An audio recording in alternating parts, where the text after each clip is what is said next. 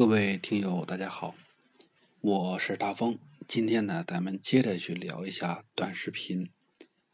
咱们聊完了前边的怎么去选题、怎么去创作，以及呢不同的行业他在做这个短视频的时候有什么注意的方法和技巧。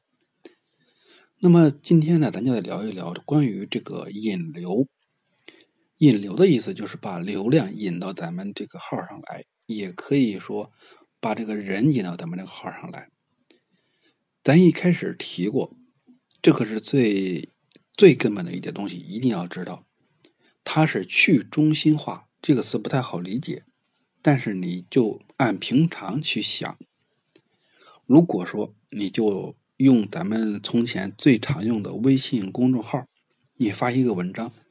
如果你这个文章粉丝数是零，你想一想啊，你自己不去转发到好友或者转发到朋友圈，也不去转发给任何人，那么这个文章除了你自己看，几乎很少人知道。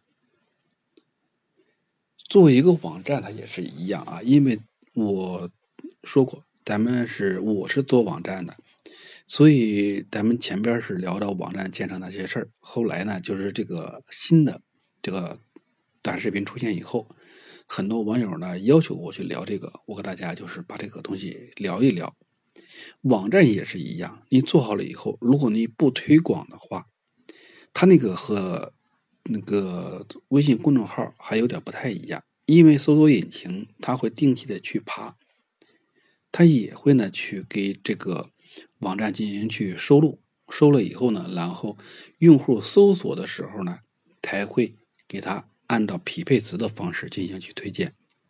但抖音不是，抖音也好，快手也好，他们这种机制是什么呢？你发布了一个作品以后，然后他呢是通过把你这个视频首先推送给一部分人，也就是说，你一开始的时候你在号里边一个粉丝都没有，你都会有播放量。推给这一百个人，根据这一百个人他的行为评价，什么叫行为评价？也就是说，他他他是否播放完了，肯定是第一个。你自己想也是那么回事如果用户看一眼就直接走，那说明用户留不住，那就说明这个内容不吸引人。另外一个就是你是不是播完了？呃，这是第一个。第二个就是说，有多少人播完，那就是这个完播率了，对不对？好，咱今天首先说第一个，就是说他抖音喜欢什么，他的原他的这个核心宗旨在哪？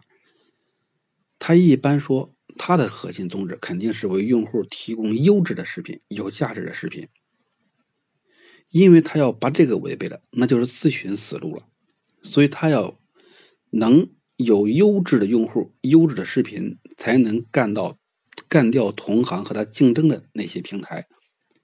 所以他就自然要淘汰一些内容比较差、没有价值的一些内容。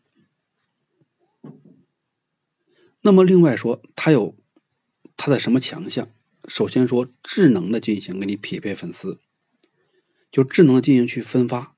如果你没有任何粉丝的情况下，刚才咱说的，他也会给你分一部分流量，去探一探，看你这个视频对用户的一些友好度，然后根据友好程度的。自动的在网上进行去叠加推荐，等叠加推荐以后，根据用户他的一些转发量、评论量、点赞量，然后再给你呢去逐渐的往上去加权，看看你应该推到一个什么程度。基本上来说，大家说一直想说上热门，热门那热门什么定的呢？热度，关于热度是什么？下一次再说。